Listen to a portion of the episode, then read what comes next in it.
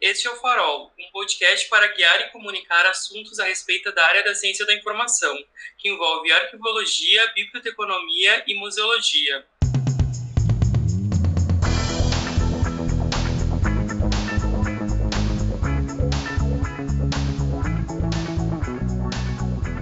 Eu sou Wagner Westphal, aluno de mestrado em Ciência da Informação na URGS e sou o apresentador deste podcast.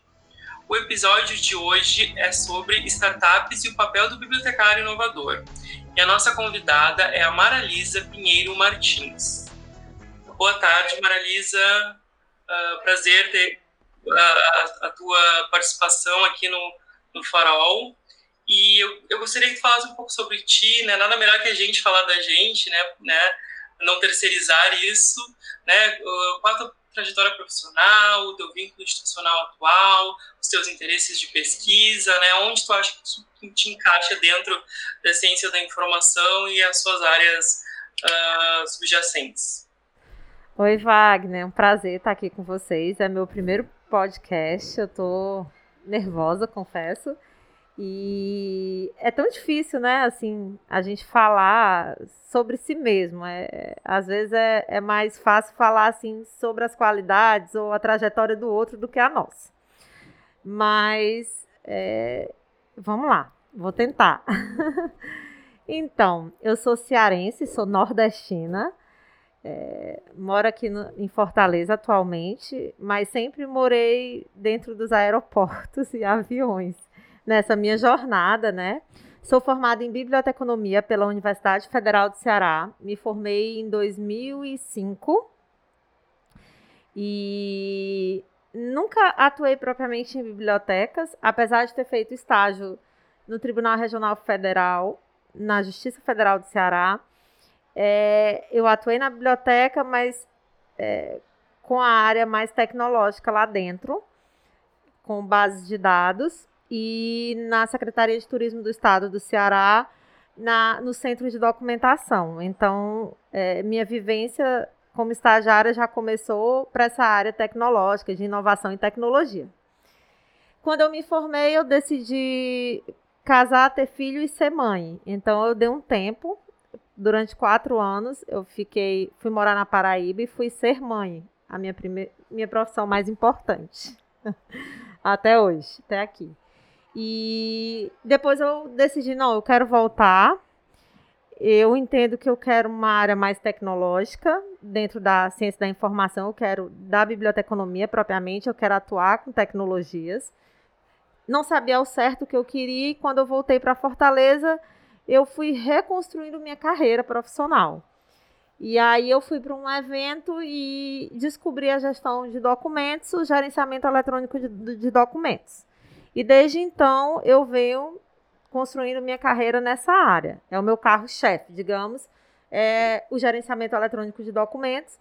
E aliado a isso, durante esses 12 anos aí da minha trajetória, eu fui fazendo consultorias, é, comecei no Ceará, depois eu fui norte nordeste, assumindo projetos nessa área, no norte nordeste. E quando eu vi, eu estava assumindo projetos em todo o Brasil.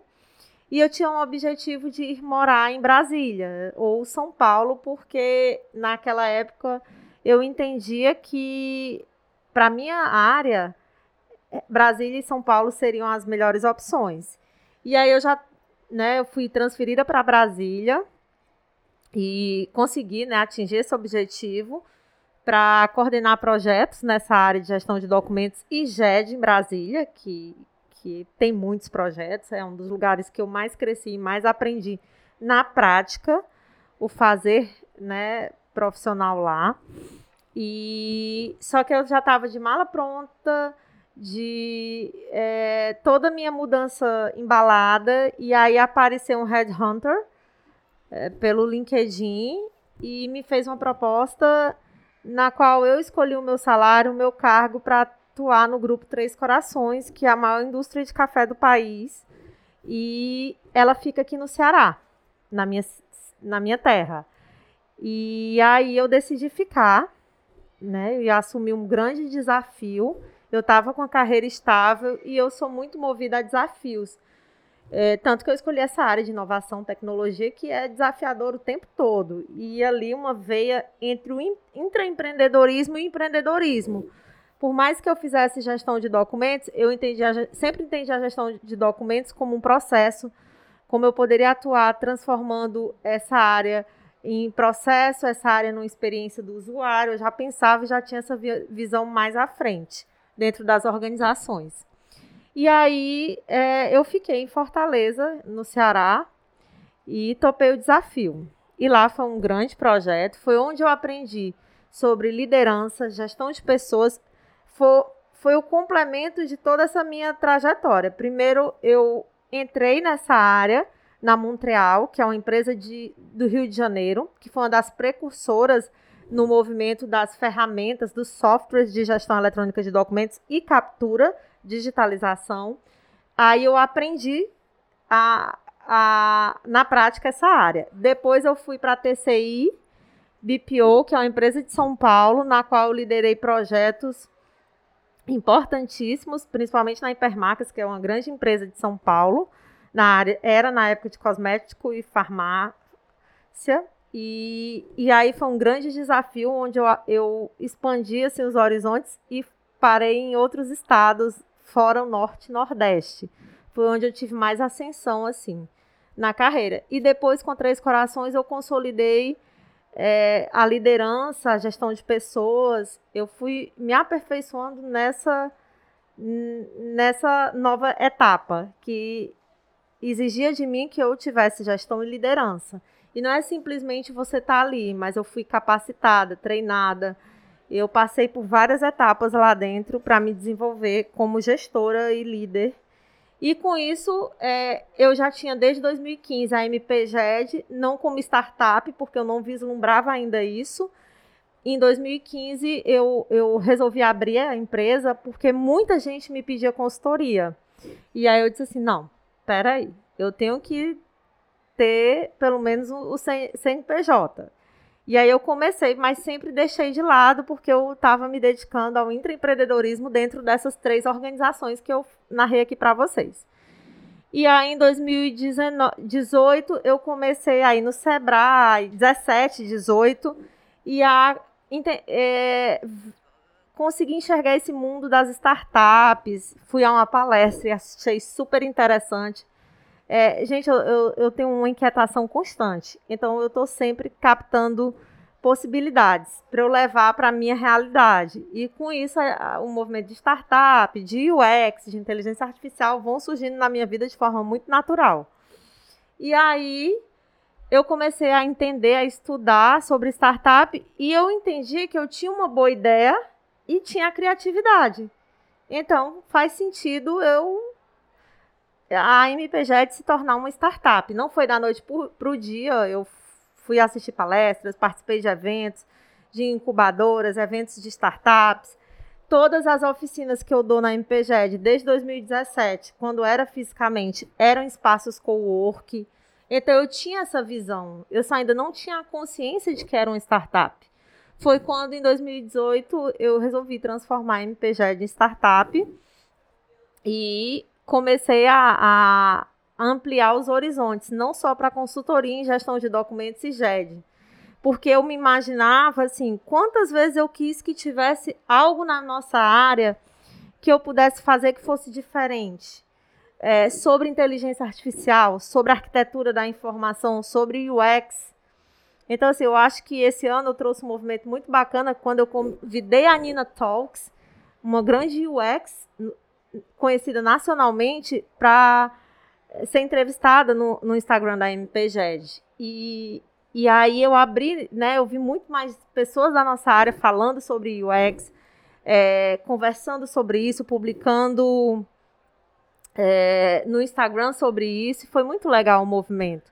Tem a Mariana Mota, que já fala sobre isso, que inclusive é professora da MPGED. Então, assim, eu resolvi ampliar. Não só a Mara dar o curso de GED, mas por que não ter uma pessoa de gestão de projetos e processos? É impossível a gente se destacar e conseguir recursos. Uma coisa que sempre muitos colegas falam comigo: o quão é difícil conseguir recurso para a sua biblioteca, para o seu centro de documentação, sua área de memória, porque a alta gestão muitas vezes não, não enxerga como importante. Então, se você tem é, capacitação, foca nas suas competências e habilidades e desenvolve elas para a gestão de projetos e processos, é muito mais fácil você estruturar um projeto, apresentar para alta gestão e conseguir verba para aquele projeto. Então, eu fui pensando em tudo isso. Quais habilidades e competências o bibliotecário e a bibliotecária precisam ter para o ambiente corporativo, que é o universo que eu, que eu vivo, tá? E aí foi despertando isso. Aí eu pensei assim, não, eu tenho alguns amigos fora do Brasil também, bibliotecários, arquivistas, e eu fui convidando essas pessoas, fazendo uma pesquisa de mercado, entendendo a nossa área, né, o nosso público, o perfil. E primeiro foi na minha dor, depois eu fui buscar na dor dos outros. E aí a MPGED, ela não só é hoje consultoria em gestão de documentos e GED. E eu me dediquei a ela quase que o ano todo de 2020. Mas um dos meus sonhos era trabalhar e fazer um projeto. Faltava isso na minha área para consolidar minha carreira na Petrobras, trabalhar com gestão de documentos na área de engenharia e na Petrobras. E eu consegui atingir esse objetivo. Hoje eu estou lá, estou muito feliz com o projeto numa das refinarias. Acho que eu dei os 360 na, na, na gestão de documentos. Eu atuei em todas as áreas, desde saúde, é, agora engenharia, petróleo, gente, jurídico, contábeis, é, tributário, enfim, societário, atuei em diversas áreas. Na indústria do café, eu acho que eu fui a primeira bibliotecária a atuar na indústria do café em um cargo de gestão. E quando eu falo, não é a Maralisa, mas a oportunidade de ter uma bibliotecária representando a área, abrindo portas e horizontes para a gente. É, e mesmo assim, quem também é concursado, recebi muito feedback bacana de gente que fez os cursos e as oficinas da MPGED e são servidores e já estão aplicando dentro da sua organização. E, e é muito bacana ver o crescimento a evolução das pessoas e você poder co contribuir com isso, né? Então, e aí, esse ano eu me dediquei à MPGED e fechando aí com Petrobras. E aí, se você me perguntar, 2020 foi ruim? Não, foi um ano que, inclusive, é, saiu agora recentemente o livro que eu recebi o, o convite do Fabiano para ser uma das autoras e o meu capítulo é sobre gestão eletrônica de documentos. Então, eu posso dizer que esse ano foi muito positivo, apesar da pandemia, eu evolui muito profissionalmente e eu acredito que a minha caminhada até aqui tenha sido bacana entre erros, acertos, entre altos e baixos, porque eu chutei o balde eu saí de uma estabilidade novamente, que era Três Corações, e assumi o risco de uma startup, de viver dela. E aí veio uma pandemia e mudou muita coisa. E aí os cursos, as oficinas eram tudo fisicamente. E rapidamente eu fui para o formato virtual. A gente tem um site que é todo pensado na experiência do usuário, que a Day Araújo outra bibliotecária, que é professora também da MPJ, construiu ele todo. Né? Eu fui dizendo a ela como eu queria essa arquitetura e ela foi construindo. Então foi muito bacana. É, eu escolhi a PayPal porque a diretora, a, a, diretora principal da PayPal, a forma de pagamento é a Paula Pascoal, é uma mulher. Então a, eu me inspirei nas cores do Nubank por conta da, da vice-presidente do Nubank a Cris Junqueira. Então, e fui me inspirando em muitas outras mulheres para me moldar profissionalmente e, e, ter essa evolução, né? E assim, a Priscila é, Sena foi uma das pessoas que mais me ajudou. Eu li a tese dela, de doutorado, que é sobre startups. É professora também da MPGED. Ela é uma pessoa que me ajuda muito, assim, eu devo muito a Pri. Ela me abriu, assim, esses os horizontes para para essa área acadêmica, científica, eu quero escrever mais, eu quero produzir mais. A gente tem um artigo aí que está quase para publicação, engatilhado aí. Tem outros projetos e eu estou muito feliz. Eu acho que foi um ano muito bom, apesar de tudo. E, e assim, o principal, né? Minha família, meu filho estão todos com saúde. Eu sei que não foi fácil, eu sei que a gente tem muitos desafios. Infelizmente, a gente vive não só a pandemia no, no Brasil, mas enfim, é isso, acho que até aqui falei demais. Que, que legal, Maralisa. Vou chamar de Mara, né? Já, já Por mais favor. íntimo. E que legal, assim, eu, eu não te conhecia, né? Acho que uh, muitos ouvintes né, do, do Farol também não. E eu acho que tu é uma, um grande exemplo assim, de bibliotecária no Brasil, porque se fala tanto assim na graduação de que ah, em quantos lugares o bibliotecário pode pode estar, né, pode mudar uh, diferencialidades, mas em, na prática mesmo a gente vê que são poucos ainda que conseguem né, uh, ultrapassar essa barreira da biblioteca, né, dos diferentes tipos de biblioteca, né, conseguem realmente entrar nas empresas, né? Então, eu acho que é um grande exemplo para a gente, para demonstrar que isso é possível e que a gente, né, uh, fazer o nosso trabalho aparecer, porque o nosso trabalho é relevante, a gente está aqui para ajudar as pessoas, então a gente tem que, né, uh, se mostrar uh, para o mundo. Então, a minha, a minha primeira pergunta aqui, algumas já respondeu parcialmente, a gente vai retomar, né, para entrar em detalhes. Mas a minha primeira pergunta é: uh, dentre os temas né, que tu disse que trabalha, uh, está o gerenciamento eletrônico de documentos, o GED. Né? Uh, Conte-nos para a gente assim, o que, que é o GED e como nós, bibliotecários, a gente pode trabalhar com isso. Ao pé da letra, gestão eletrônica de documentos, né? É, é uma área que surgiu a partir da necessidade de lá atrás iniciou, acho que no Brasil na década de 80, com o propósito de escanear documentos. Né? Acreditava-se que o papel ia acabar e ele está aqui até hoje.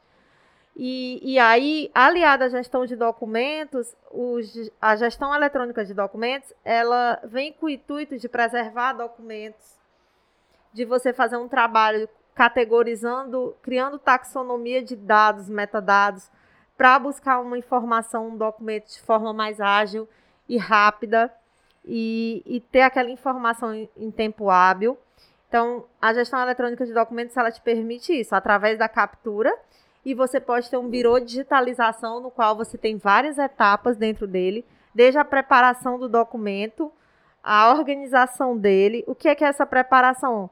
É, muitos documentos têm grampos, é, é, clipes, às vezes são de ferro, pouquíssimos casos são de plástico, você vai retira todo esse material e, su, e su, possíveis sujeiras que tenham no documento, faz uma higienização básica e aí ele segue para uma etapa de digitalização, é, que é o trabalho onde os scanners vão fazer a captura daquele documento, daquela imagem e transformar numa imagem e Hoje já existem tecnologias como inteligência artificial que captura essas imagens já no momento da digitalização, captura metadados, informações e quem categoriza esses metadados e informações somos nós, tanto, tanto arquivistas quanto bibliotecários.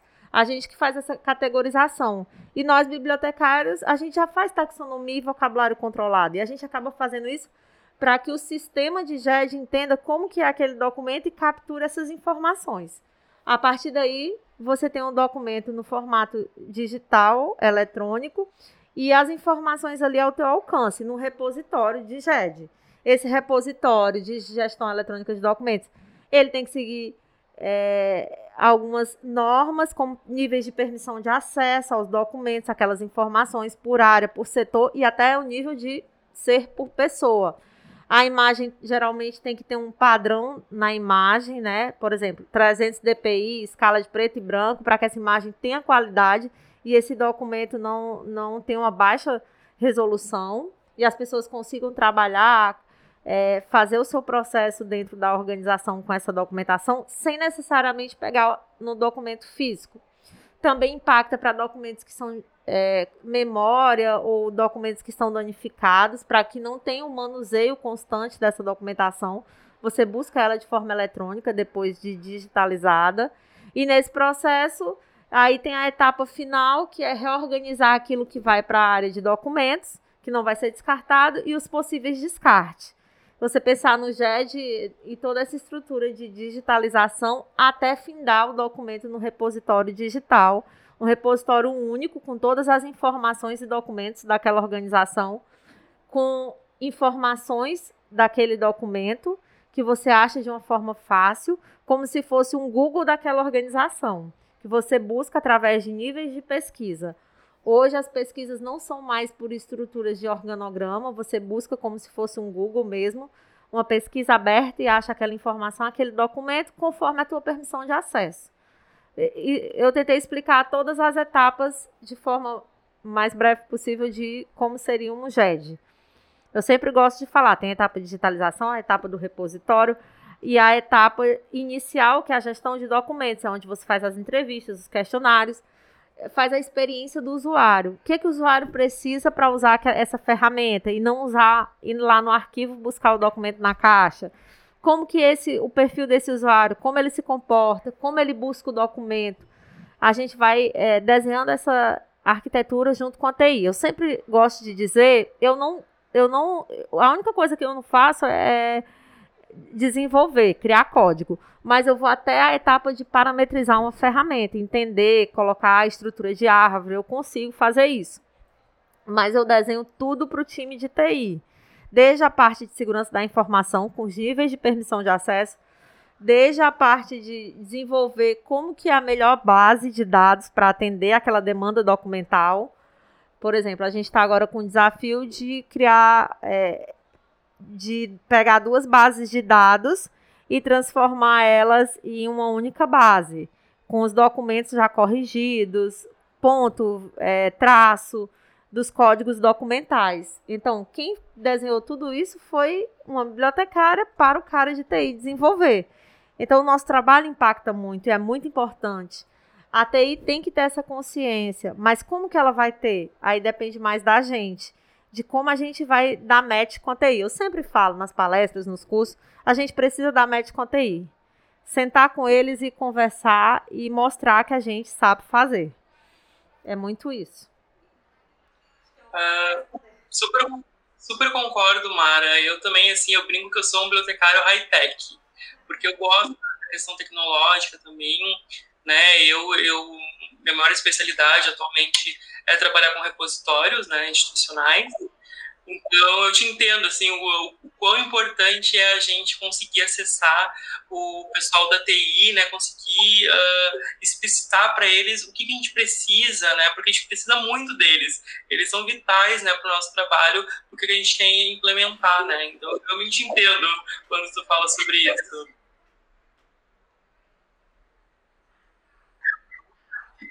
Então, uh, uma outra questão que eu tenho aqui para ti é quais outras áreas você acha que os bibliotecários, mas aí tu pode também aí, uh, uh, ampliar né, para os arquivistas, para os museólogos, que tem uma realidade semelhante né, com os bibliotecários, quais áreas esses profissionais podem ocupar, mas que por um motivo ou por outro eles ainda não estão inseridos.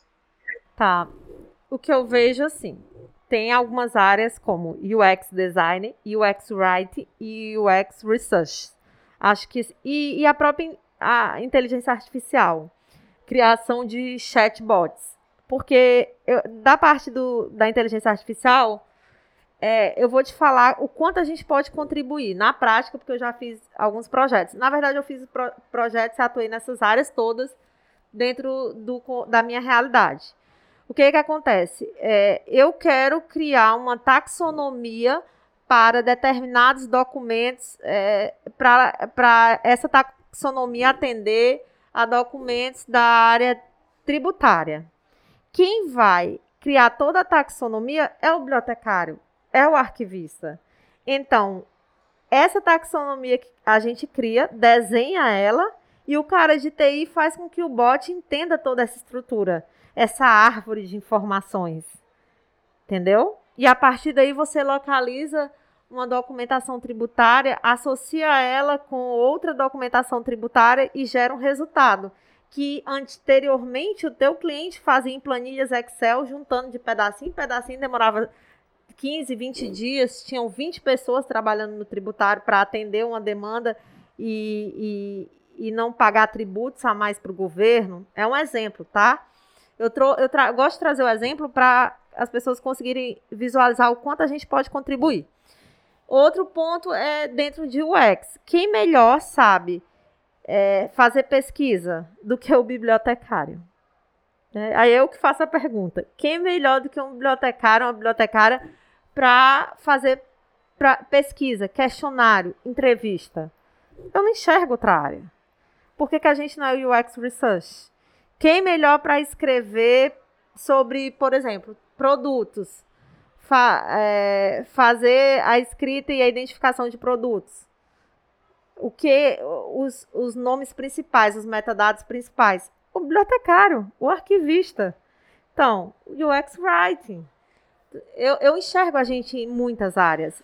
E aí o que eu acho que hoje a gente precisa desenvolver mais é focar menos no título e mais nas competências e habilidades. Quando a gente foca nas competências e habilidades, a gente chega num patamar de atuar em qualquer outra área. Geralmente você vai encontrar esse bibliotecário atuando em outra área que não a biblioteca. Não estou dizendo que a biblioteca, a biblioteca é a razão da gente existir, mas até mesmo nela você pode se reinventar.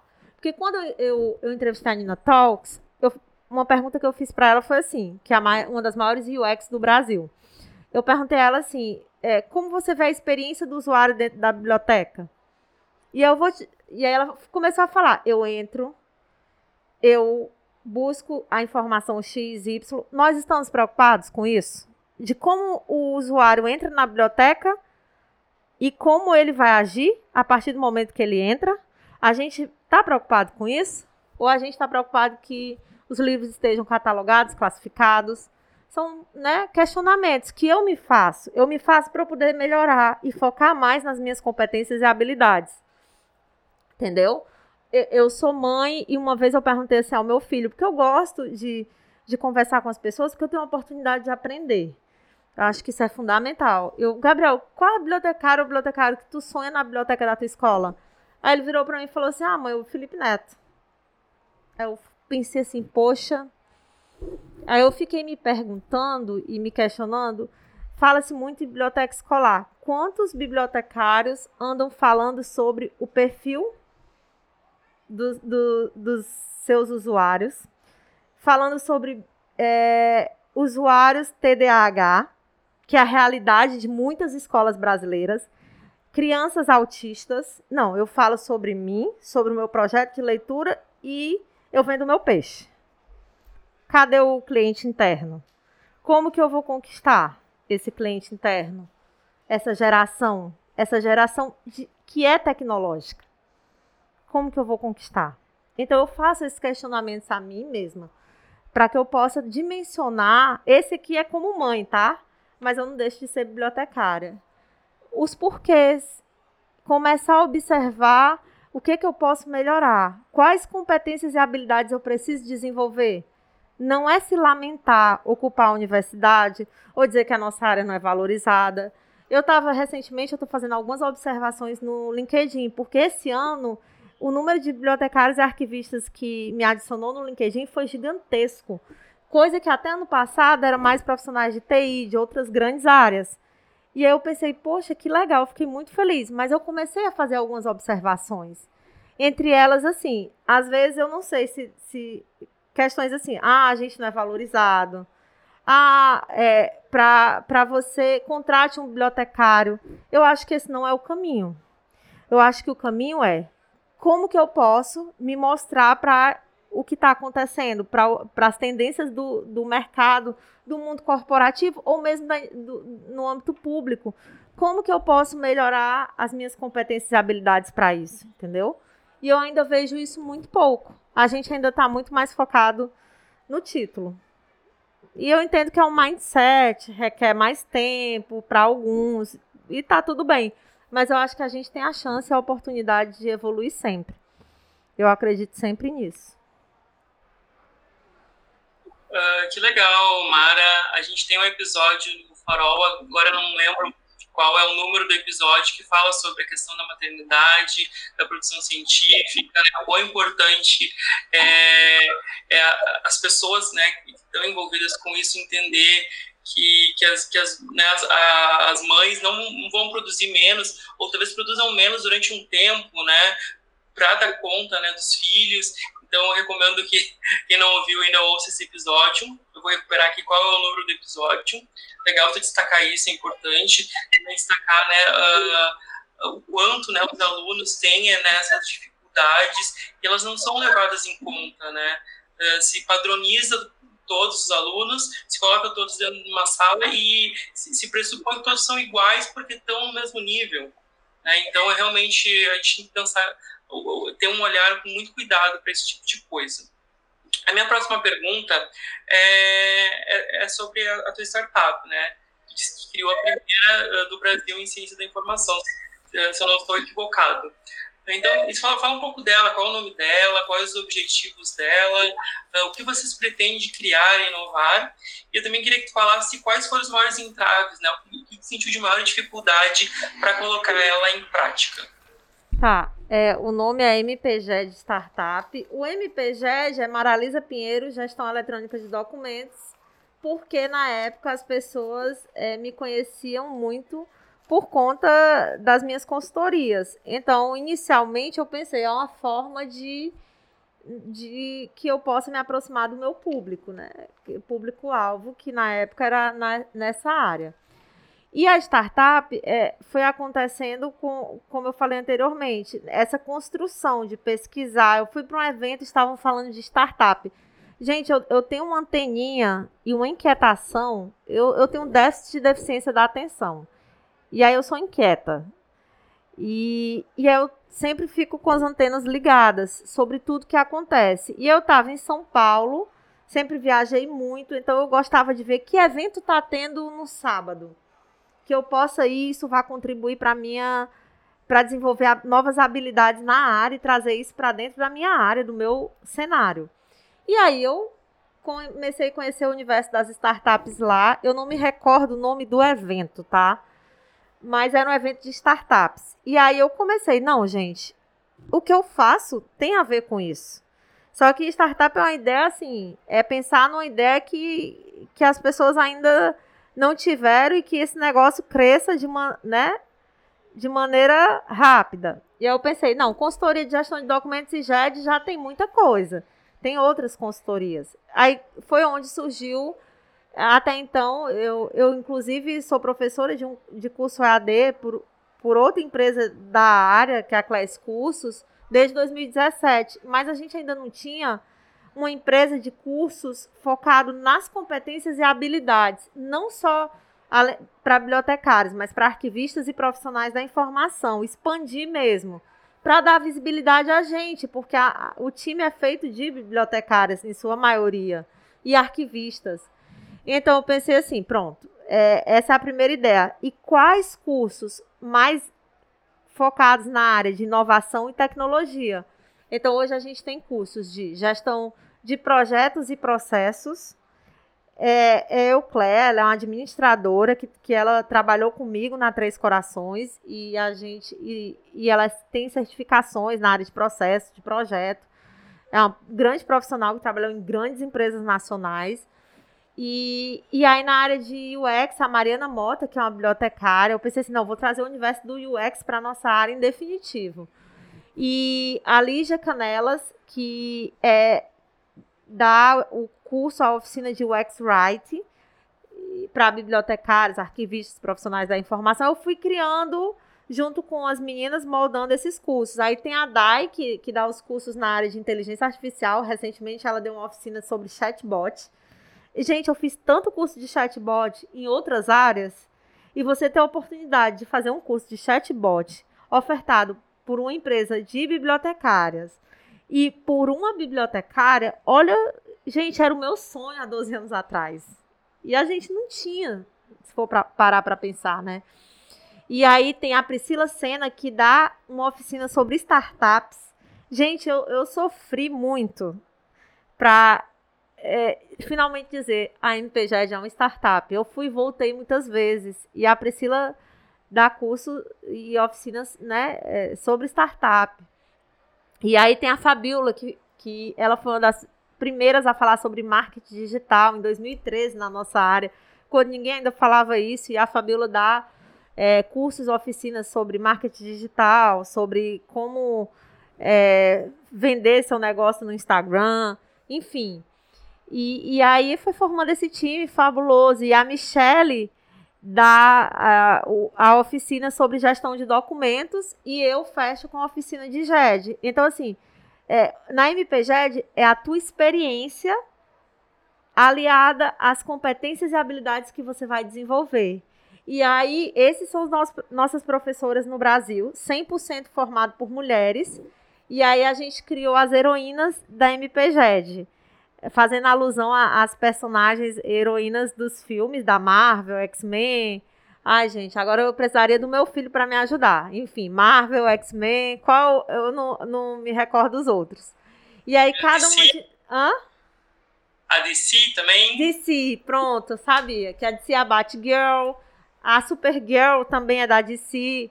E aí a gente tem todas essas personagens. Eu sou a Capitã Marvel, o Gabriel que escolheu, Gabriel Henrique escolheu o meu personagem.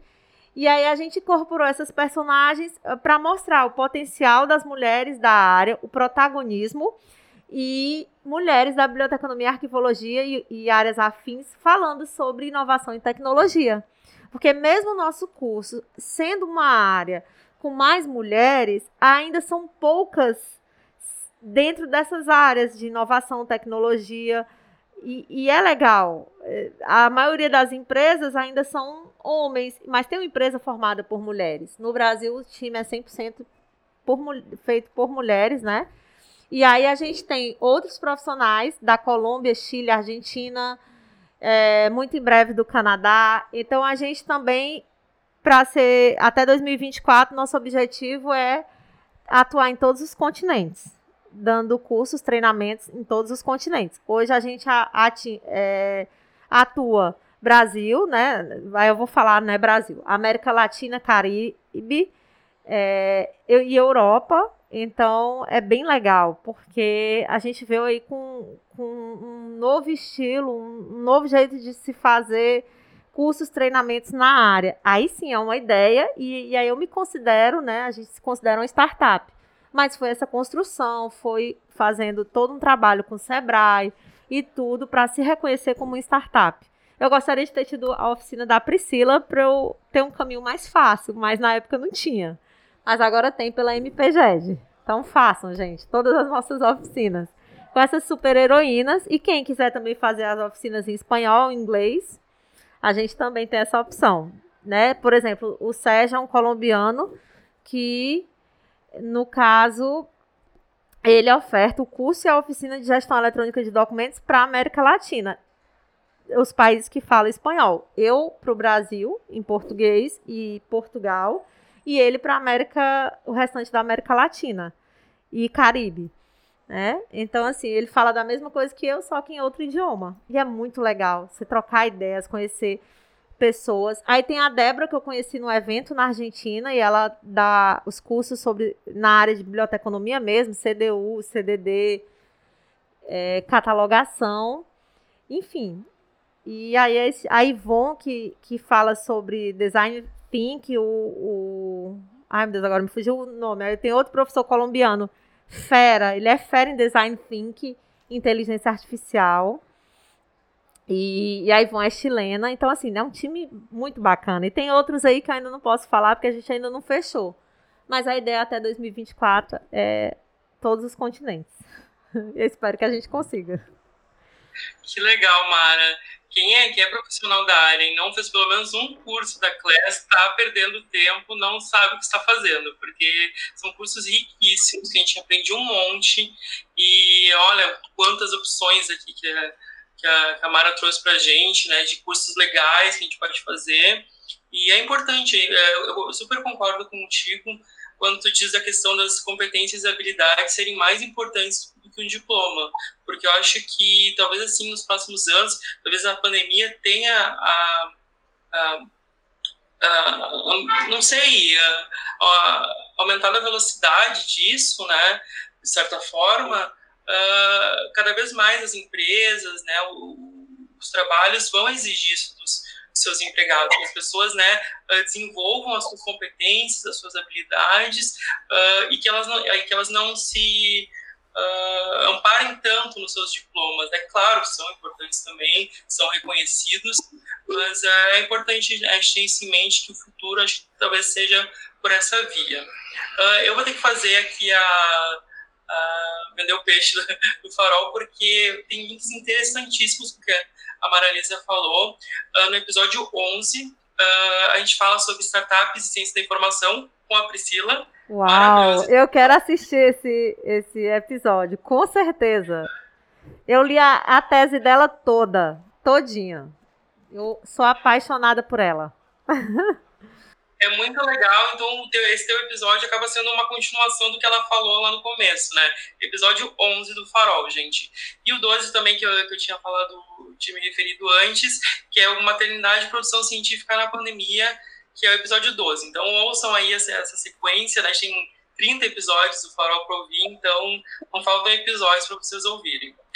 Uh, a próxima pergunta é, como bibliotecário, mas também pode ampliar aí para arquivistas e museólogos, uh, pode assumir o papel de inovar quando ainda somos estigmatizados, entre aspas, uh, por apenas trabalhar com os suportes físicos, né, reconhecidamente os livros. É, como a gente pode estar uh, tá na vanguarda disso, inovando? Olha, eu vou te dizer que eu nunca me senti menos do que um advogado, menos do que um médico. Eu sempre me achei tão importante quanto eles. E não é pela soberba, não é nada disso. É por eu me achar tão profissional quanto eles. Eu acho que o primeiro passo é tirar esse peso da gente e esse estigma. Eu nunca me senti assim. Eu, e aí eu automaticamente atraio as pessoas para elas me verem como uma bibliotecária enxergar isso. Recentemente, eu, eu, eu, uma pessoa me procurou e ele e essa pessoa não conhecia a nossa área, mas ele quer adentrar em projetos nessa área de digitalização. E ele me, me contratou para uma consultoria. E se você escutar ele falando hoje sobre a bibliotecária, a biblioteconomia, ele vende o peixe da gente muito bem, obrigada. Então é como a gente faz com que o outro nos veja. Eu acho que tá, o ponto é aí. A gente não tem que ficar se martirizando. Acho que a gente tem que entender que a gente tem que se qualificar, é, buscar essas habilidades, essas competências, buscar evoluir, melhorar profissionalmente, porque não importa se você está numa biblioteca escolar e você faz um estudo um, um, de usuário, uma experiência do usuário com crianças autistas e TDAHs, automaticamente você vai se destacar ali dentro daquela organização, daquela escola. É, se o teu suporte ao livro, no, ele no formato físico, eu não vejo problema nenhum quando você pensa na experiência do teu usuário ao entrar na biblioteca. Por exemplo, é, se eu fosse criar um projeto para uma biblioteca e uma experiência do usuário lá dentro, se o meu público fosse estudantes do ensino médio, a primeira coisa que eu faria na entrada da minha biblioteca era um espaço maker. Ah, Mara, mas a gente não tem verba para isso. É o que eu disse, aprender sobre gestão de projetos processos para conversar com a alta gestão. Diretoria e alta gestão quer saber de números e resultados. Apresente isso a eles. E com gestão de projetos você consegue. E é, é, é se colocar é, errar e acertar é não ter medo. E é muito engraçado que uma vez eu, eu trabalhando em uma, uma dessas empresas, viajando, né? As pessoas nunca falam, me veem em viagens. Eu gosto muito de conversar com as pessoas, trocar ideia no aeroporto, é, no caminho, dentro do avião, porque eu vou aprendendo muito. As pessoas têm muito a nos ensinar. E, e aí sempre acham que eu sou advogada ou de outras áreas, mas aí eu coloco, eu sou bibliotecária, eu também tenho que dizer que eu sou nordestina, cearense, e, e, eu, e eu coloco isso e as pessoas começam, é como se tivesse saindo um brilho, purpurina, entendeu? Eu, eu transformo biblioteconomia, não, não, bibliotecária, aí eu começo a vender o nosso peixe. Isso também tem a ver muito com marketing o marketing profissional, né? É, como que eu vou me vender? E eu não falo, não é ruim se vender. É necessário. A gente está vendo aí o quão importante isso é numa crise, numa pandemia. A gente vive uma crise política e uma pandemia no nosso país. Como que eu vou me vender?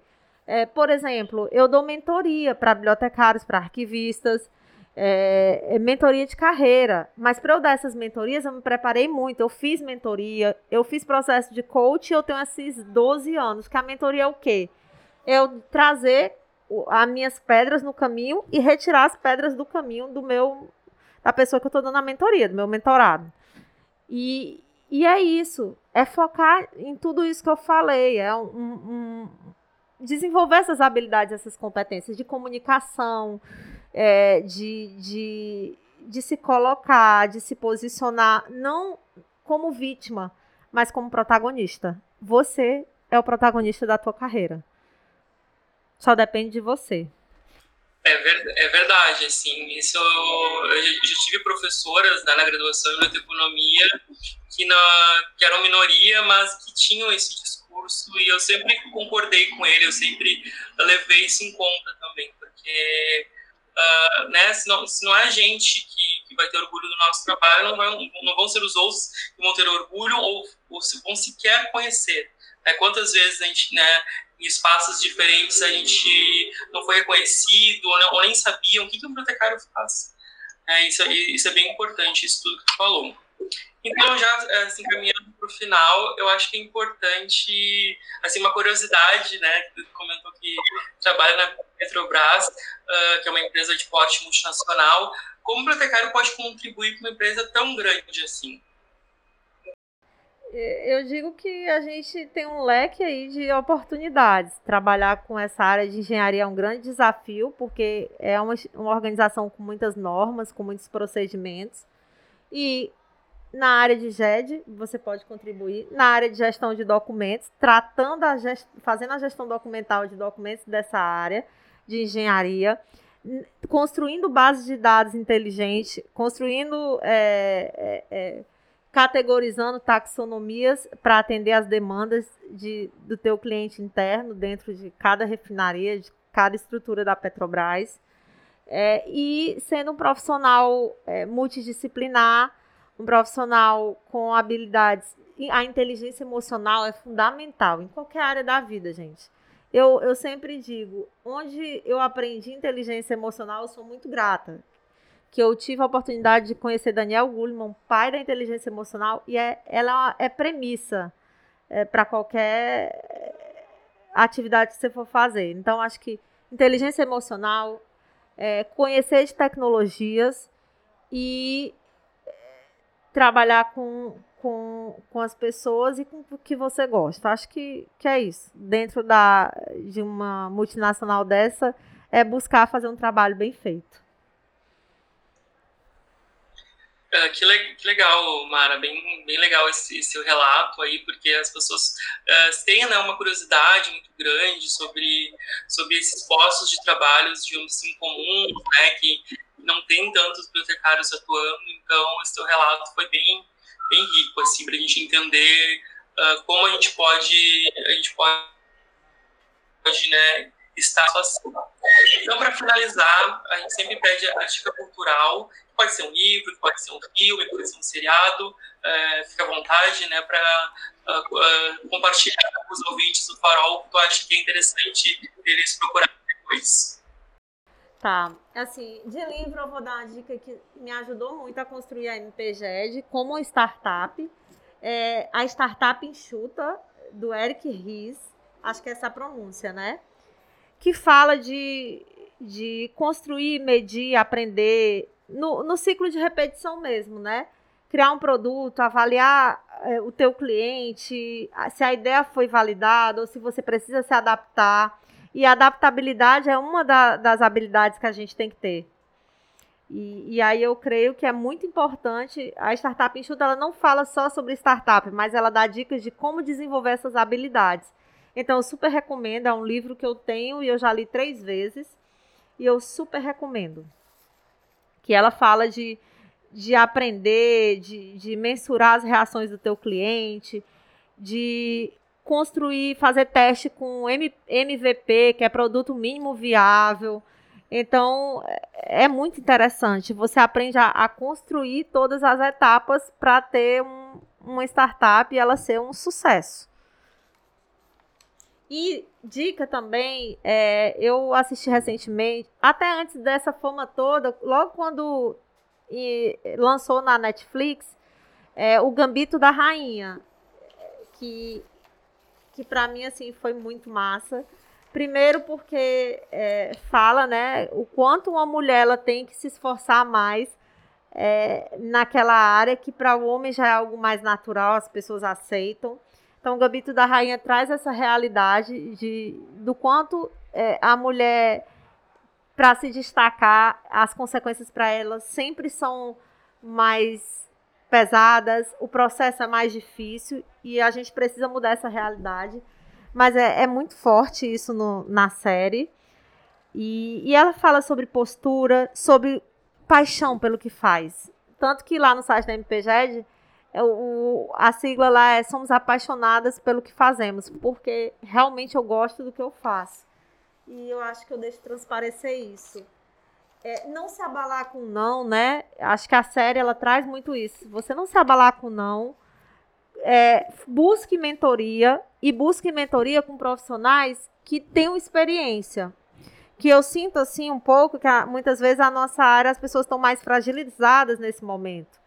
E aí todo mundo lança um monte de ideias, e, mas assim, busca quem quem entende e faz uma mentoria bem feita, seja flexível, aprenda com seus concorrentes, aprenda com seus erros. Acho que o Gambito da Raia traz tudo isso. E maturidade, amadurecimento no processo. Até ela chegar na fase de ser uma campeã, ela passou por várias etapas. Mas, principalmente por ser mulher, as etapas foram mais dolorosas. Acho que é muito forte e eu recomendo essa série. Ela é muito gostosa. É, eu vou dar um spoilerzinho, eu já vi essa série, é maravilhosa. Tudo que eu, eu tenho para dizer, tudo que eu posso dizer, né? Sem dar um spoiler eh, da, da história, mas é muito legal. Já, já vi toda essa temporada e espero que ela seja renovada. Uh, então, uh, Maralisa, agradecemos, né, nosso, nosso farol, a tua participação, foi riquíssima, né, acho que tu tem, uh, acho que né, convidada para voltar, porque já estou em tanto, tantas áreas diferentes dentro da, da ciência da informação, né, e tem tantas uh, competências que, né, só vem a, a nos ajudar a entender né, o, quão complexa é a nossa área e quantas possibilidades a nossa área nos proporciona também e muitas vezes a gente nem sabe, né? Então, nós, Farol, te agradece a tua participação, sinta-se convidado a voltar sempre que quiser. Agradecemos ao Lucas também, que nos deu o suporte técnico, é hoje bem profissional. Né? Então, é isso. Muito obrigado por ter participado do, do, desse episódio do Farol. Eu que agradeço assim a oportunidade daqui, de estar aqui com vocês, ao Fabiano, a vocês. Muito legal, estou muito feliz de participar do Farol Podcast. Vou assistir outros episódios, muito bacana. Deu aquele friozinho na, na barriga, porque era o primeiro. Muito legal fazer com vocês, estou muito feliz. É, eu queria encerrar com uma frase que eu gosto muito. Eu sempre encerro com alguma frase é, de grandes mulheres que eu admiro. E essa é da Cristina Junqueira, cofundadora do, do Nubank tá? Que aí eu deixo aí para os nossos colegas, para mim, para todos nós refletirmos. Que é assim, precisamos tomar uma decisão consciente de ser protagonistas, otimistas das nossas vidas. E eu complemento que das nossas carreiras. É, só depende da gente. É o primeiro ponto. É o ponto de partida. Acho que é isso. E façam os cursos da MPG, acessem o nosso site, nos sigam no Instagram, MPGDoc, nos sigam no Facebook, MPGED e lá na nossa página, façam nossos cursos. Vai ter muita novidade para 2021. E é isso. Muito grata, gratidão a vocês, a você, a Gabriela, por estar aqui comigo, ao Lucas aqui, porque está dando todo o nosso suporte. E é isso. Obrigadão.